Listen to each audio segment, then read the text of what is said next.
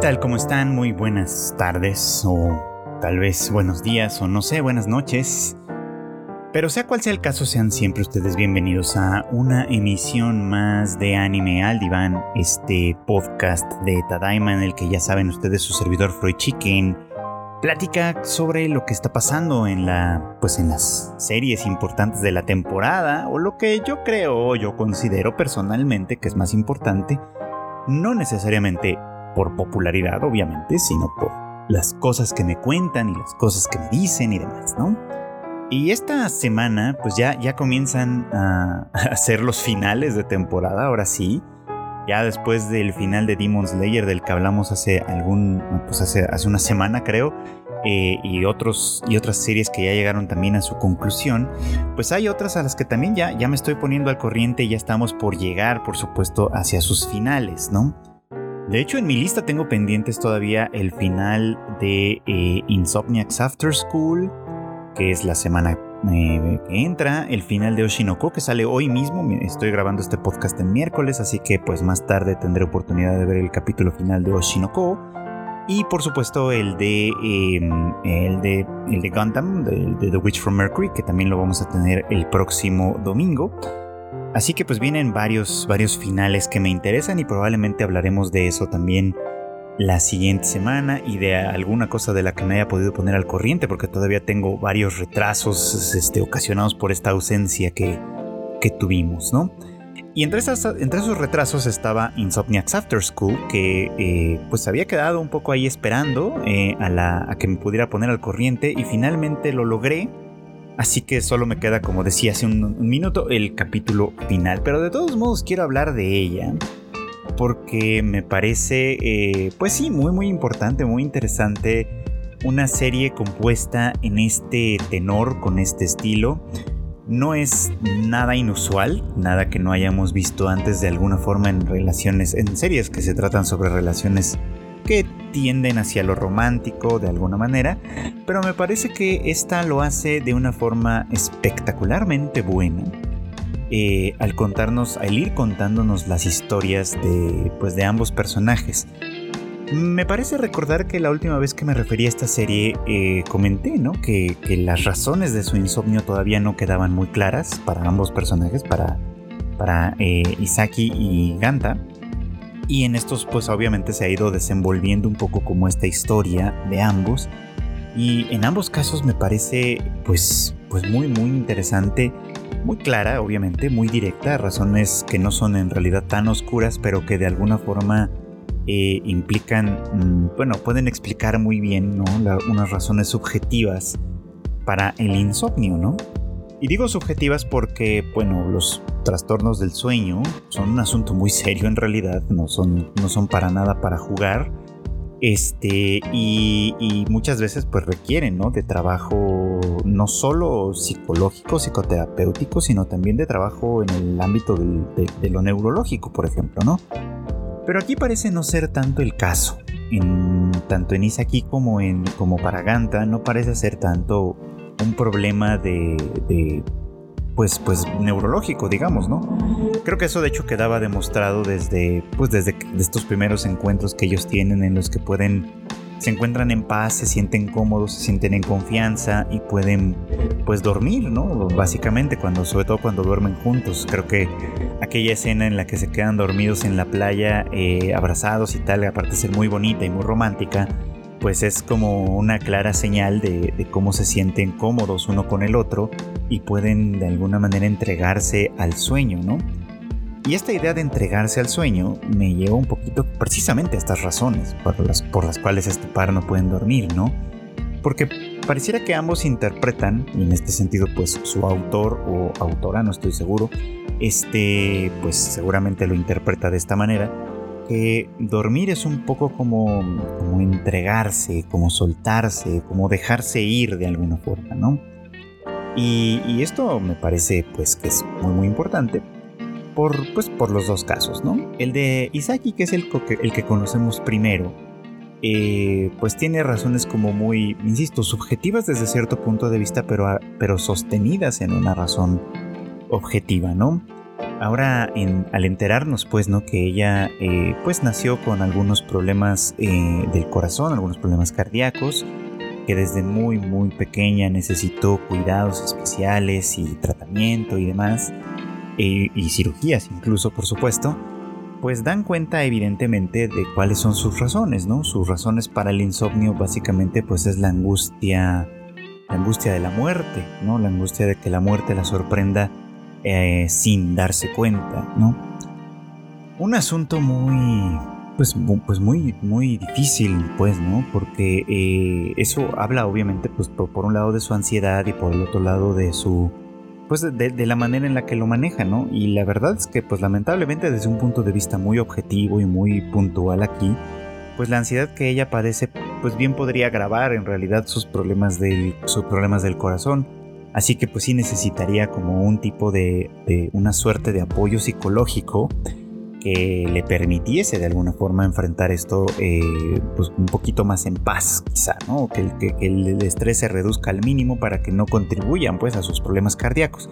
Y por apoyo psicológico no me refiero única y exclusivamente a psicoterapia. Hay otras formas de apoyo psicológico y creo que esto es de hecho lo que recibe en su relación con Ganta, ¿no? Recibe a una persona que eh, con quien, insisto, ella se siente muy cómoda, a una persona que, eh, que la aprecia de verdad, que la cuida de verdad, pero que aquí hay un matiz importante y relevante de todo esto, que no la cuida porque eh, sienta lástima por ella, sino que la cuida porque pues de verdad la, la, quiere, ¿no? Le tiene afecto, le tiene aprecio y esa es una razón importante para él para ser cuidadoso con ella pero no cuidadoso en el sentido de la enfermedad, repito, ¿no? sino simplemente cuidadoso en, un sentido emocional, afectivo, un tipo de cuidado que va un poquito como más allá, ¿no? Y en estos momentos que son aparentemente inocuos o, simples, pues en los que Ganta, eh, pues obviamente toma en cuenta o trata de tomar en cuenta la situación con sus amigas, eh, él es quien de alguna manera hace todo porque el esfuerzo que hacen juntos en el, en el pues sí, en el, club de astronomía, digamos, no se, no se pierda, eh, hace, pues sí, todo lo posible porque las experiencias que van a compartir juntos para ir a tomar fotografías y lo que sea, tengan eh, valor por sí mismo, ¿no? Y eso es algo que, que es muy, muy importante. Eh, obviamente, este, esta cuestión va quedando como muy clara en la medida en la que vamos conociendo las cosas, ¿no? Por ejemplo, e, era, era muy interesante, ¿no? Que, cuando es este, este problema o este tema de, el, pues de la fiesta de observación de estrellas que al final se, echa a perder por la lluvia, que antes de todo eso, mm, Ganta hace una planeación muy, muy detallada, muy dedicada, y, es él quien pide ayuda de, de las amigas de Isaac y no ella directamente quien podría pues haberlo hecho y pedido de una manera más, pues, pues más directa, claramente, ¿no? Y seguramente con el mismo resultado al final. Pero hay una observación ahí interesante, ¿no? Que precisamente porque son sus amigas es que es para, para Isaki es difícil de alguna manera acercarse a ellas y pedirles favores, ¿no? Y a mí de entrada esto me sonaba un poco raro y, y obviamente pues hasta que se aclaran las cosas es que es muy muy evidente por qué, ¿no? Eh, me gusta mucho que esta aclaración viene de la mano de un personaje que no conocíamos antes, pero que su, su breve aparición en realidad fue fundamental para avanzar las cosas un poquito. Y me refiero obviamente a la hermana de Isaac. Esta chica nos cuenta algo que es muy muy real, muy muy cierto en una circunstancia como esa y que me parece que está muy muy bien detallado y construido, ¿no? Y es que, eh, pues al tener una hermana eh, menor enfermiza con toda esta serie de problemas, pues muchas cosas pasan a su alrededor que se vuelven muy, muy limitadas, ¿no? En el caso de su hermana, pues ella dice, no, bueno, pues cuando yo era niña mm, me, no me sentía bien con esto, ¿no? Porque eh, mis padres tienden a prestarle mucha atención, tienden a dedicarle demasiado tiempo, obviamente a consentirla, a cuidarla, etcétera eh, y hay muchas cosas que no podemos hacer, ¿no? Eh, no podemos viajar, por ejemplo, ¿no? No podemos viajar muy lejos porque pues hay que estar siempre pendientes de la posibilidad de, una recaída o de lo que sea. Entonces hay muchas cosas que no se pueden hacer, ¿no? Y este detalle de, la escuela, por ejemplo, ¿no? Donde pues las competencias normales, pues en el caso de Isaki no funcionaban de una manera normal, porque pues siempre trataban de hacerla sentir bien, de hacerla sentir mejor, de, no dejarla atrás, pues de no remarcar el tema de su enfermedad tanto y paradójicamente eso es lo que se termina haciendo, ¿no? Entonces dice la hermana, ¿no? Que ella se aboca como a la, a, la misión de ser la única persona en el mundo que la va a tratar con normalidad, ¿no? Que la va a tratar como si no estuviese enferma. Y eso explicaba por qué al principio era tan antipática, ¿no? Cuando este, básicamente la trata medio mal y le dice, este, tráeme agua, tráeme té, este, ah, pues ni modo, ¿no? Te toca hacer el nuevo, etcétera como teniendo cero consideración con ella, ¿no? Y, pareciendo incluso un poquito como hostil en el proceso. Pero ahora sí se entiende, eh, se entiende obviamente cuáles son sus razones, ¿no? Razones muy pensadas y muy, y muy detalladas, me parece, para una chica tan pequeña que había tomado esa determinación desde muy joven pero que pues tienen todo el sentido del mundo desde el punto de vista de su relación con Isaki y de su relación, la relación de Isaki pues con el mundo, porque es verdad, es verdad que esto sucede, ¿no? Cuando una persona eh, pues padece algún tipo de enfermedad de ese estilo, es natural tender a, tener ciertas consideraciones con esta persona, ¿no? Ciertas consideraciones que no son las de la, las, de la mayoría, ¿no? ¿no? y que pueden convertirse en una carga desde muchos puntos de vista porque aunque se trata de hacerle la vida más fácil, de hacérsela más amable, quizá de, permitirle de alguna manera integrarse o como tal, y esa suele ser la buena intención que hay detrás de esas acciones, pues de otra manera lo que se consigue es precisamente esto, ¿no? Enfatizar la diferencia, enfatizar lo... lo pues la, la desventaja que de alguna manera existe y eso puede hacer sentir mal a una persona que por otro lado pues a lo mejor anhela lo contrario, ¿no? Anhela ser una persona entre comillas digamos normal, ser como todos los demás. Eh, este, este tema es interesante por, un poco como por las implicaciones que tiene desde un punto de vista social también, ¿no? Eh, ahora que hablamos un poco más voy a dar hacer una transgresión. Antes voy a, anticipo que voy a hacer una transgresión, pero que me parece que es importante. Porque ahora que hablamos un poquito más de diversidad, de individualidad quizá, de cómo todos somos un poco diferentes, de neurodivergencias, de, en fin, de muchas cosas que pareciera como que disuelven un tanto como a, la sociedad en un mar de individualidades. Eh, a mí me parece fundamental reconocer, por ejemplo, como un hecho esto, ¿no? Que, eh, precisamente eh, si intentamos ser una, sociedad que acepte que todas las personas somos muy diferentes, ¿no? que tenemos una gran cantidad de divergencias en, en, general de toda índole, no solo las divergencias sexuales y todo, que es un poquito como de lo que estamos hablando ahorita, sino de divergencias de toda índole, ¿no? Podemos convertirnos no en una sociedad diluida como muchos gobernantes piensan, sino en una sociedad eh, que sea consciente o que sea cada vez más consciente de que eh, del otro lado de, nuestra piel, digamos, ¿no? del otro lado del monitor, del otro lado de todos lados, hay gente que atraviesa cosas que desconocemos y que pues por lo tanto necesitamos partir de la base de que la amabilidad y el cuidado de los otros es fundamental en todos los sentidos y en todas las direcciones, ¿no? Insisto que estoy haciendo una transgresión aquí porque pues me parece importante, ¿no? Me parece importante porque en el caso de Isaki, ¿no? Que, obviamente no, no, no, no es una persona, por ejemplo, de que pertenezca a LGBTI, no parece por lo menos que lo sea. Este no es una persona que padezca algún tipo de divergencia, de neurodivergencia, que pues obviamente no son necesariamente visibles puede tener este tema del sueño, por supuesto, que la distingue, la hace, la hace diferente de muchas cosas, pues por supuesto, ¿no? Pero el insomnio en este caso, pues es secundario a esta cuestión de su enfermedad del corazón, que es un asunto que fue conocido en un momento dado, que ahora ella mantiene oculto precisamente tratando de, de conservar eh, pues un tratamiento normal en su caso, ¿no? Normalizado en su caso pero que efectivamente guarda una diferencia.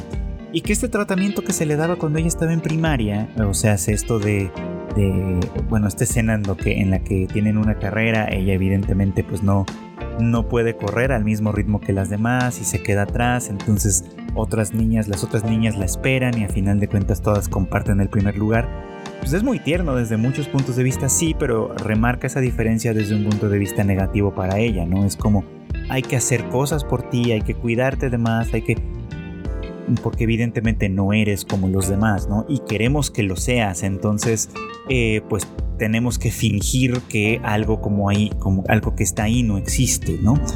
Y, bueno, esto nos pone en situaciones complicadas, porque evidentemente una persona con una enfermedad congénita cardíaca, pues necesita ciertos cuidados, necesita cierto, eh, cierto tratamiento, necesita obviamente que su vida sea de una manera en particular. Y está bien, ¿no? no necesariamente quiere decir que todos tengamos que pasar por las mismas cosas, pero en realidad esta, esta, enfermedad que ella tiene, pues podría ser el equivalente de muchas otras formas de, de, ser diversos, de ser diferentes, digamos, que tenemos en toda la sociedad. Porque quien no tiene ciertas condiciones tiene ciertas otras, sea cual sea, ¿no? Y la realidad es que muy pocas veces las conocemos de antemano, muy pocas veces sabemos de antemano cuáles son esas diferencias y solo hasta que somos conscientes de ellas es que podemos actuar en consecuencia. Pero por lo mismo, aquí lo importante y a lo que quería llegar con toda esta transgresión es lo siguiente, ¿no? Eh, hay por ahí una, máxima que siempre dice, ¿no? Como nada de lo humano me es ajeno, ¿no? Y esta máxima tiene que, eh, creo que ampliarse o entenderse de una forma amplia en ese sentido, ¿no? Eh, cualquier cosa que, un humano pueda experimentar nos es cercana en tanto que somos humanos. Ajá. Nosotros podemos querer poner las barreras que queramos, por supuesto, y a veces, por ejemplo, tener extra cuidados, como el caso de Isaki, puede ser una forma de poner inconscientemente esta barrera, ¿no? La igualamos a nosotros para no darnos cuenta de que es diferente o para no aceptar que es un poco diferente en este sentido, desde luego, ¿no? Eh, entonces, pues es una cosa difícil de explicar, me parece, difícil de exponer, pero que tiene que ver con esto, ¿no?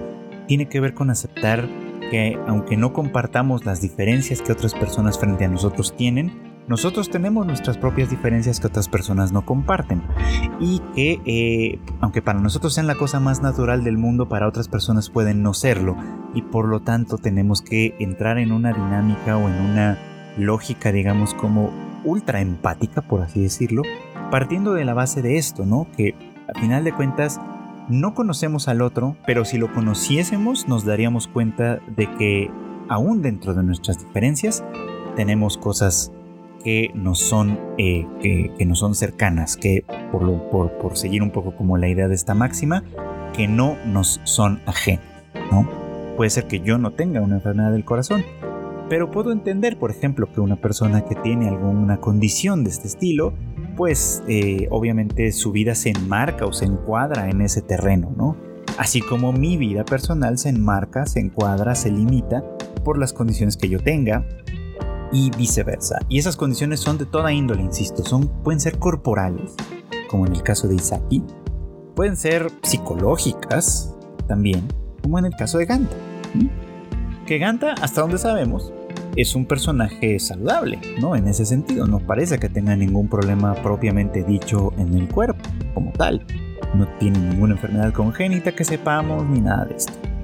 ¿Qué tiene? Bueno, tiene un problema que más bien parte del orden de su experiencia, ¿no? Y que también en primera instancia no parece evidente, ¿no? Él, al contrario, ¿no? Es un buen estudiante, eh, cualquiera en la superficie diría que pues es un chico modelo en ese sentido, ¿no?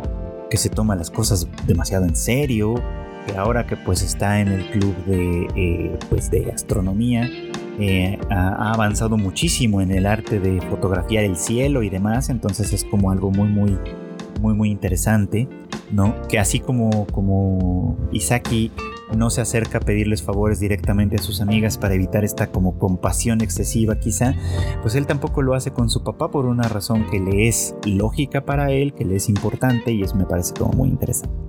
Porque las razones de su insomnio tienen que ver de nueva cuenta con su experiencia.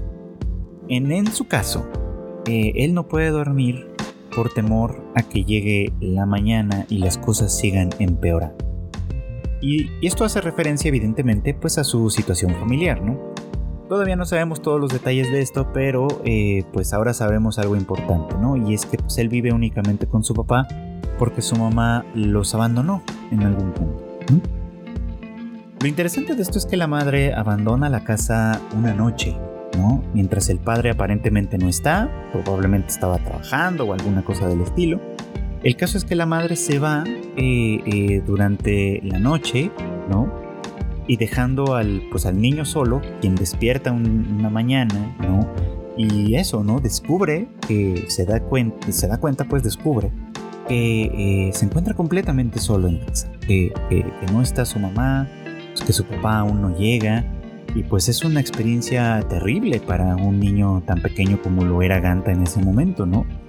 Quien siente que de alguna manera, pues al haberse quedado dormido, o da la impresión de que va por ahí, pues no estuvo o, no pudo hacer absolutamente nada. La vida, su vida eh, cotidiana, se le escurrió de las manos en ese, en ese fatídico momento, digamos, en el que la mamá los abandona, ¿no?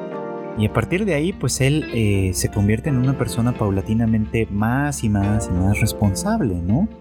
Con una distancia, digamos, como emocional con su papá, como una suerte de protección incluso, ¿no? Como de sí mismo. No parece que su papá vaya a abandonarlo tampoco, pero, pero sí es como una suerte de protección, ¿no? De mantener cierta distancia con él y con todo el mundo, porque vemos que Ganta es una persona, pues en general, de pocos amigos, que pareciera como que así es como se defiende de ello, ¿no? Que, que si no entabla relaciones cercanas, significativas con nadie, pues menos tiene la probabilidad de perder esas relaciones significativas, ¿no? Y entonces pues se aboca a sí mismo, ¿no? A sus responsabilidades como estudiante, a sus responsabilidades en la casa, que pues él es quien cocina para el padre, le deja preparada, eh, preparados sus, sus, alimentos, digamos, ¿no? Para que, para que él ya no tenga que hacer absolutamente más nada. Y en fin, él básicamente se convierte en un ente completamente independiente en ese sentido. Eh, que pues sí, ¿no? Trata de cortar o mantener los vínculos con los demás al mínimo y aquí pues obviamente el contacto con Isaki le cambia por completo la perspectiva, ¿no? No es que vaya a resolverse inmediatamente su insomnio, por supuesto, ¿no? El insomnio que a él le viene y que tiene que ver con esta hipervigilancia, digamos, ¿no? De que todo permanezca como está, de que todo permanezca bien, de que todo permanezca estable. De alguna manera también se, se suelta un poco, se afloja un poco en el caso de su vínculo con Isaki, ¿no? Porque con ella pareciera como que siente que puede relajarse y estar eh, seguro quizá de que ella no va a desaparecer, de que el vínculo con ella no va a desaparecer.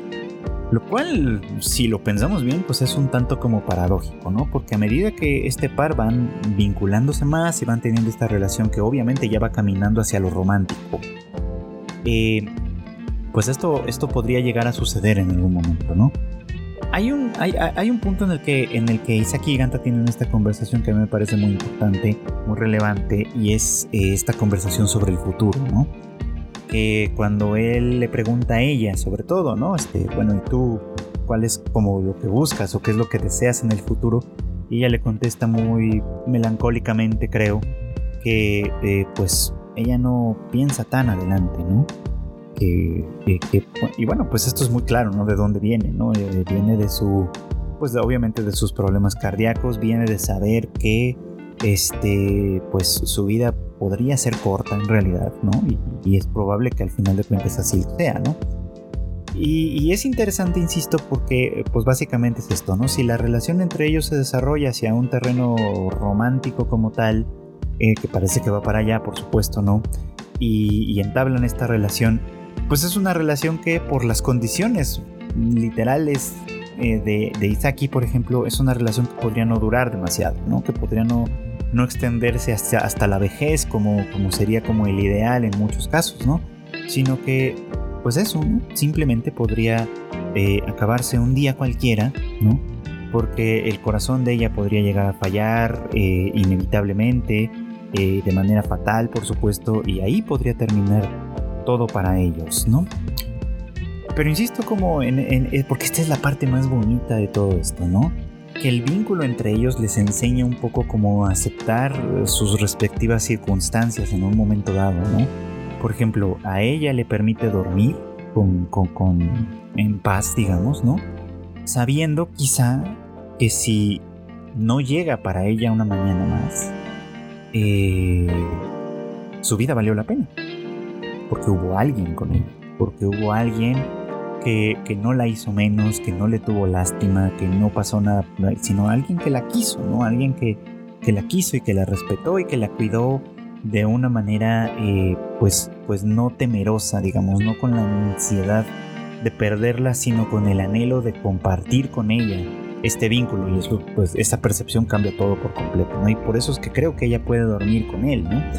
Y él puede dormir con ella sabiendo, sobre todo ahora, ¿no? Que literalmente podría desvanecerse por completo toda, su vida en un abrir y cerrar de ojos, pero que esta manera de irse es diferente, por supuesto, a la manera en la que se fue su mamá, ¿no? Que, está viva por ahí en alguna parte, seguramente, pero que simplemente decide abandonarles, que decide dejarles, ¿no? Que, pues eso, ¿no? Que en el abandono que hace de esta persona, que hace de su familia, digamos, ¿no? Hay un rechazo a ellos, ¿no? Una, una defensa, una defensa significativa en no volverles a ver, ¿no? en no enfrentar los problemas que pudieron haber tenido y simplemente hacer como que no existen.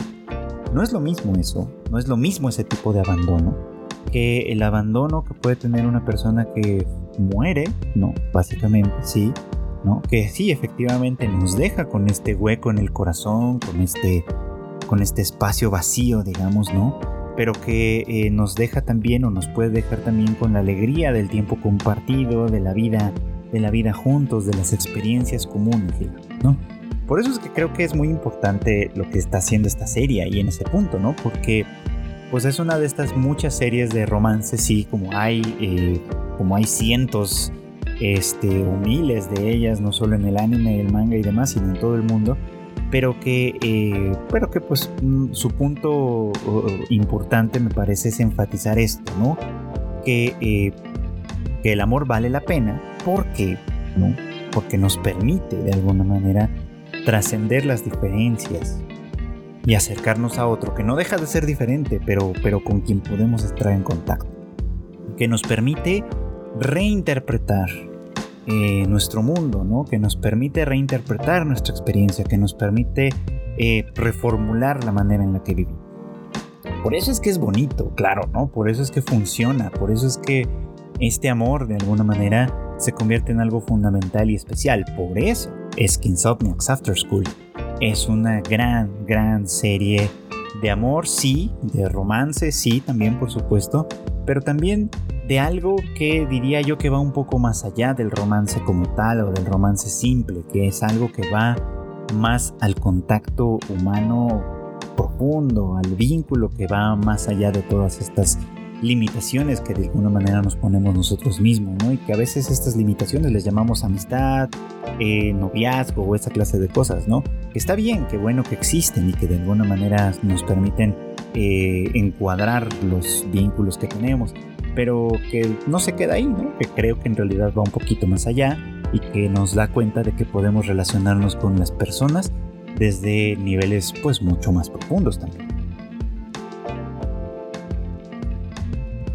Y hablando de esas um, relaciones, digamos, que trascienden cosas, me parece pues otra que otra serie que de alguna manera va enfocándose un poco como en eso también y, vamos a ver a dónde nos conduce esto es pues nada más y nada menos que Golden Kamuy una de las que finalmente después de muchos tropiezos terminó su cuarta temporada apenas eh, pues en estos en estos días y nos deja, eh, pues ahora sí que en vilo un poco porque ya viene el, anuncio, bueno, ya se hizo el anuncio de que la siguiente etapa pues ya será prácticamente el arco final. Y considerando en qué parte del manga se quedó la, adaptación animada, pues sí, creo que se puede decir que la siguiente parte, la, la siguiente temporada, pues muy seguramente será la final para Golden Kamuy eh, y a ver, pues a ver cómo se resuelve esto. Porque pues ya hemos platicado antes de esta serie en distintos, en distintos sentidos, ¿no? Sobre todo en lo que tiene que ver con cuestiones sociales e históricas, digamos, como de esta serie. Pero hay un punto muy muy importante también aquí que, que tal vez del que tal vez hemos hablado poco y que creo que hoy viene a cuento. Y es precisamente la relación que hay entre Sugimoto y Ashirpa, pero además creo yo que esta vez vale la pena también unir al personaje de Shiraishi. y lo digo precisamente por esta última escena de la temporada, o de las últimas escenas de la temporada, ¿no? Está en la que Sugimoto y Ashirpa terminan atrapados debajo de unos troncos por, pues porque se meten en un terreno de tala sin saberlo y termina siendo todo esto casi una tragedia. Eh, eh, y esta conversación que tienen, que algunos de los puntos que tocan, pues básicamente es que Sugimoto le dice a, Shirpa que puede tener confianza en Shiraishi, ¿no? Porque, y que puede de hecho contarle a él también que ya sabe cómo descifrar el código de los tatuajes, básicamente, porque pues a final de cuentas ha demostrado ser una persona de confianza, ¿no? Como lo demostró precisamente en aquella etapa en la que eh, Ashirpa y Sugimoto estuvieron separados y Shiraishi fue quien estuvo cerca de ella y de alguna manera estuvo pues manteniéndola segura tan, en, la medida de sus posibilidades, ¿no? Y que este pues eventualmente la llevó, la llevó pues, ¿no? De vuelta a Sugimoto. Entonces, pues sí, estos tres han formado un vínculo muy particular que además creo que se nos dejaba ver que la serie, al menos esta temporada, iba a llegar a este punto eh, con esos detallitos que luego tienen las series de anime que a mí siempre me parecen fenomenales, algunos les llaman spoilers, a mí no me lo parecen tanto, pero, o no siempre me lo parecen realmente, pero que me parecen significativos, ¿no? Como eh, en, ustedes recordarán si ven esta serie que en la secuencia de opening cuando aparece el título en grande Golden Kamuy, ¿no? Eh, aparecen ellos tres precisamente, ¿no? Como brincando de alegría junto con el título, ¿no? Y me parecía significativo porque, pues eso, era una inclusión de Shiraishi, digamos, como en este, en este grupo que solía ser un binomio, digamos, de, aliados entre Sugimoto y Ashirpa nada más, pero que ahora lo integraba a él porque él también, obviamente, ya formaba parte de este pequeño y selecto grupo que podríamos considerar que es un, un tercer bando, ¿no? En esta guerra por el oro, eh, en la que pues un bando es obviamente la séptima división dirigida por el teniente Tsurumi por el otro lado, pues es este eh, Hijikata Tojizo con su, pues, con su gente, digamos, ¿no? Que buscan eh, regresar al pasado, por así decirlo. Y bueno, pues sí, este tercer grupo formado por este trío, digamos, como de personajes, pues para mí forman como tal, pues una, un, tercer frente. Y obviamente, pues el más importante aquí, porque, bueno, pues ellos tienen eh, razones muy íntimas y muy personales para esto, ¿no? Pero aquí hay un elemento que me parece adicional e importante y que de alguna manera ya se ha tocado en otras ocasiones, ¿no? Y es, bueno, ¿cuál es la naturaleza de la relación entre Sugimoto y Ashirpa, ¿no? Ellos iniciaron, obviamente, pues como, como aliados que, que de alguna forma se necesitaban entre sí, ¿no? Él, pues obviamente estaba buscando oro, recordarán ustedes, y ella, eh, sin estar muy, muy consciente de, lo que estaba sucediendo, pues vía, vía él se entera, ¿no?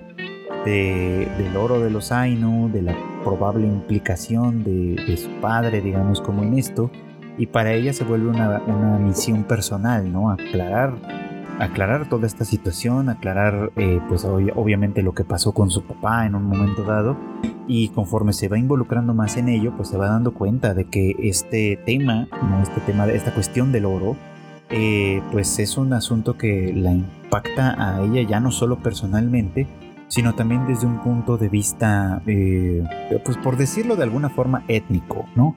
Es decir, le impacta a ella y a todos los suyos, a todos los Ainu, a su familia y a todos aquellos que de alguna manera comparten con ella su cultura.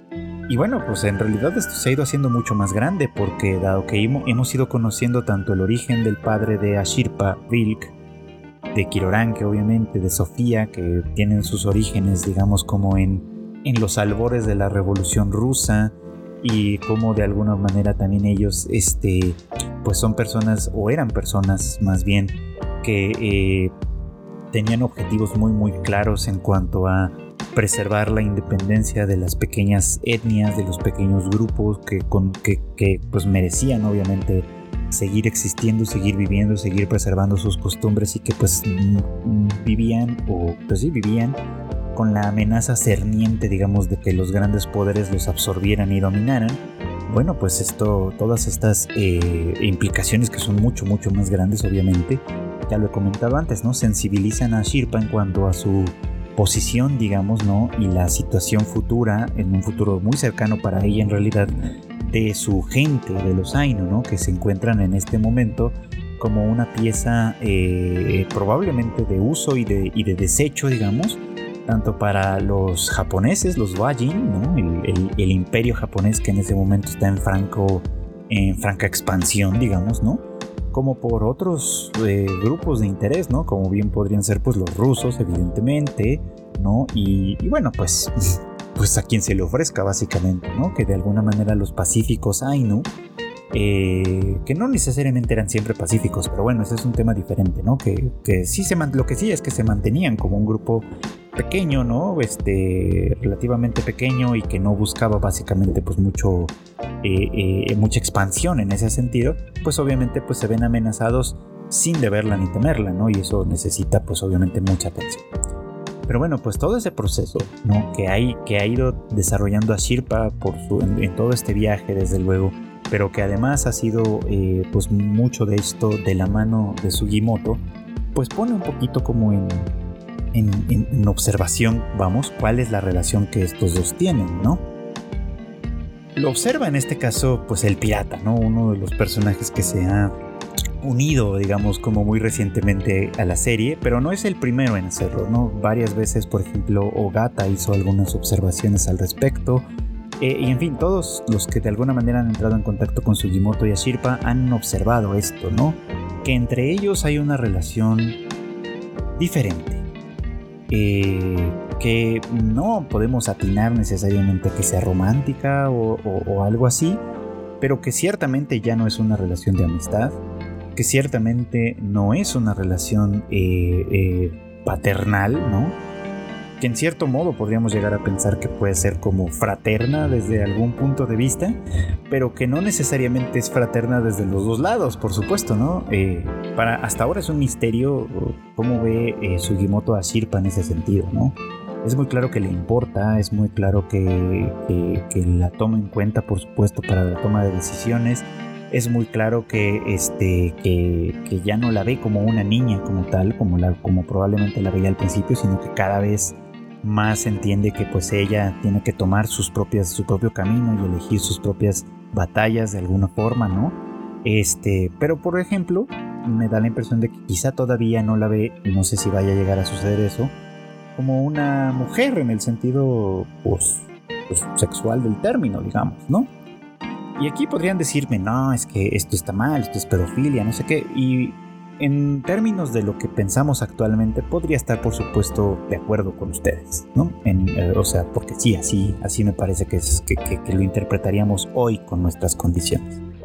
Pero aquí conviene recordar, obviamente, el contexto histórico, ¿no? Y en ese contexto histórico, en el que la infancia se entendía como algo mucho más breve, en realidad, esto obedecía a múltiples, múltiples factores. Pues sí, una chica de la edad de Ashirpa, pues es una chica que ya está en edad de, de, formar su propia familia, probablemente, ¿no? De encontrar un hombre este, para tener sus hijos y para seguir, pues, obviamente, eh, eh, alimentando, digamos, ¿no? A su pueblo y a su cultura y todas estas cosas que de alguna manera se, se sobreentienden, por supuesto, ¿no? Y que pues sí, ¿no? En muchos casos eh, también como parte del contexto histórico en general, pues sí, a las chicas de su edad, no solo las Ainu, sino en general, ¿no? Pues también obviamente pues ya estaban dentro del, dentro del terreno de la vida adulta, ¿no? Porque pues eso, ¿no? En esa época la infancia se entendía como algo mucho más breve, insisto, ¿no? Como algo que en realidad no podía durar todo lo que dura en nuestros tiempos, ¿no? Este, y que, pues sí, las chicas de esa edad, pues ya básicamente se podían considerar como adultas, ¿no?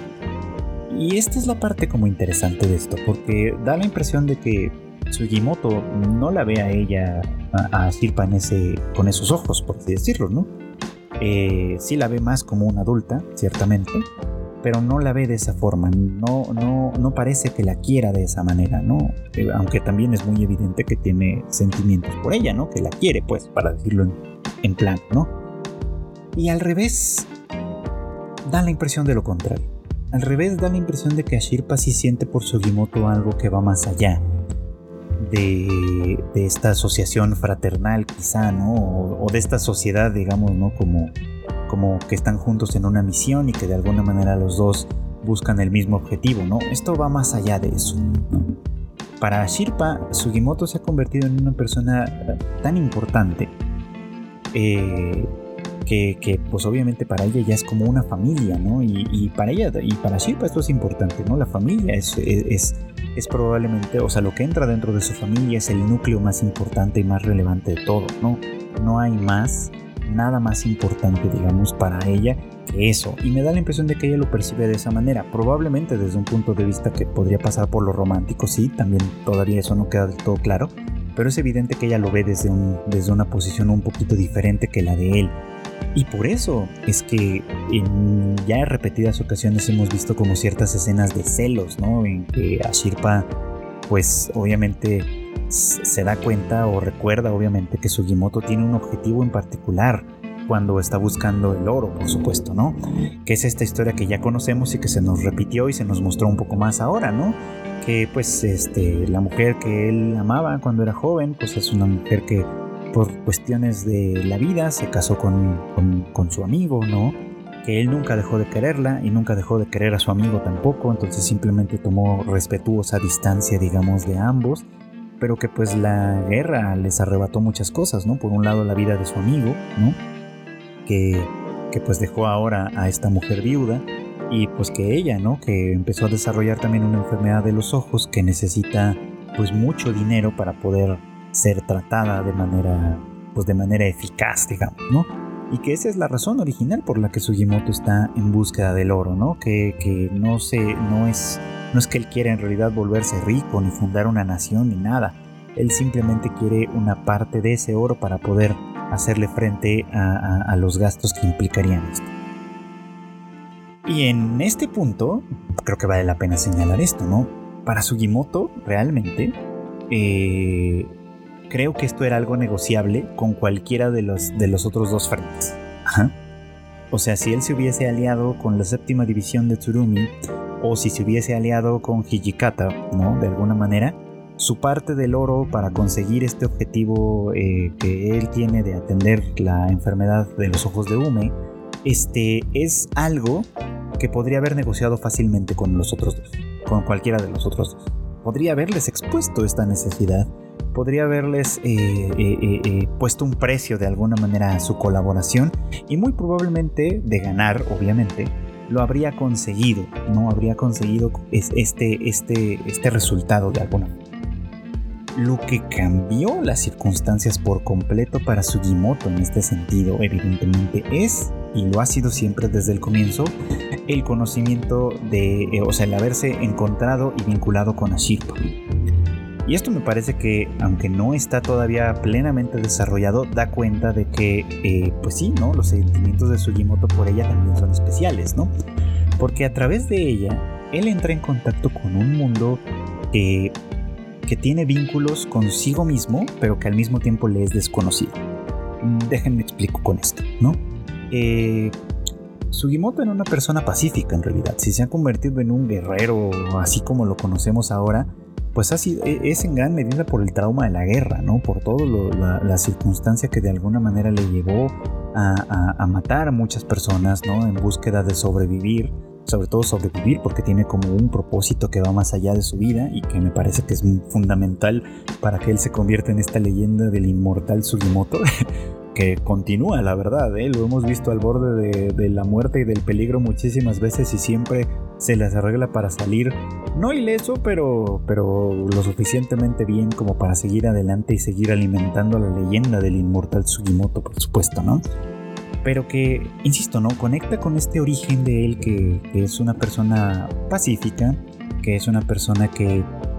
Eh, que ama la naturaleza, que, que le encanta la paz, digamos, como de, su aldea, de sus bosques, con sus, con sus atardeceres, en fin, que era una persona que, vivía y que estaba destinado a vivir en este mundo de paz, ¿no? Y que cuando eh, conoce a Shirpa, cuya cultura, eh, cuya, cuya civilización, la civilización Ainu de alguna manera, tiene costumbres y prácticas que sobre todo van orientadas a la paz no solo entre los hombres, sino a la paz con la naturaleza misma, creo que es fácil ver cómo él queda o va quedando encandilado cada vez más por todo esto. Y aquí y esta es una de las grandes magias, me parece a mí, que tiene Golden Kamuy. Que al irnos presentando de manera eh, orgánica, digamos, ¿no? La, cultura Ainu nos va mostrando como, como la importancia de todo ello, de todo, de todo lo que este grupo defiende y defendía en ese momento, ¿no? Eh, desde, las, desde sus aspectos religiosos, ¿no? Por ejemplo, ¿no? Que si bien no, se parecen en mucho a las grandes religiones de las que, que, a menudo parecen representadas y de las que hemos hablado en, distintas ocasiones aquí, esto eh, pues es una, una, religiosidad que interpreta al mundo como divino también, por supuesto, ¿no? Del cual es válido, y esto viene en este último episodio claramente, del cual es válido tomar cosas para vivir una vida cómoda y amable, por supuesto, pero a la al cual siempre es importante recordar que hay que devolverle cosas también para que este ciclo continúe, ¿no? Una, una cultura que se basa sobre todo en eso, ¿no? En, en, en tomar y devolver, tomar y devolver constantemente, ¿no? En, el agradecimiento, pues, digamos, ¿no? A partir de eso, no en la explotación, no en la destrucción, no en el dominio, ¿no? sino en, el, en la comprensión del mundo, ¿no? que, todas las veces que esto aparece representado, tanto en el anime como en el manga y demás, eh, me parece fenomenal, ¿no? Muchas veces en las que Ashirpa habla de cómo las costumbres de los Ainu van marcadas por las estaciones y por las condiciones, ¿no? Lo que se planta, lo que no se planta, lo que se busca, lo que se consigue, todo, todo, todo de alguna manera va, ¿no? En entender las costumbres de los animales, de, los animales de los cuales se nutren muchas veces, ¿no? Y que por supuesto no, no tienen el menor empacho en cazar, por supuesto también, pero que al mismo tiempo entienden, insisto, ¿no? En esto, ¿no? Que al respetar la, la vida general, digamos, como de esas especies y solo tomar un poco lo que se necesita, digamos, ¿no? Como para vivir, este ciclo se alimenta y se retroalimenta constantemente y eso marca una diferencia importante porque el objetivo del teniente Tsurumi no va por ahí, ¿no?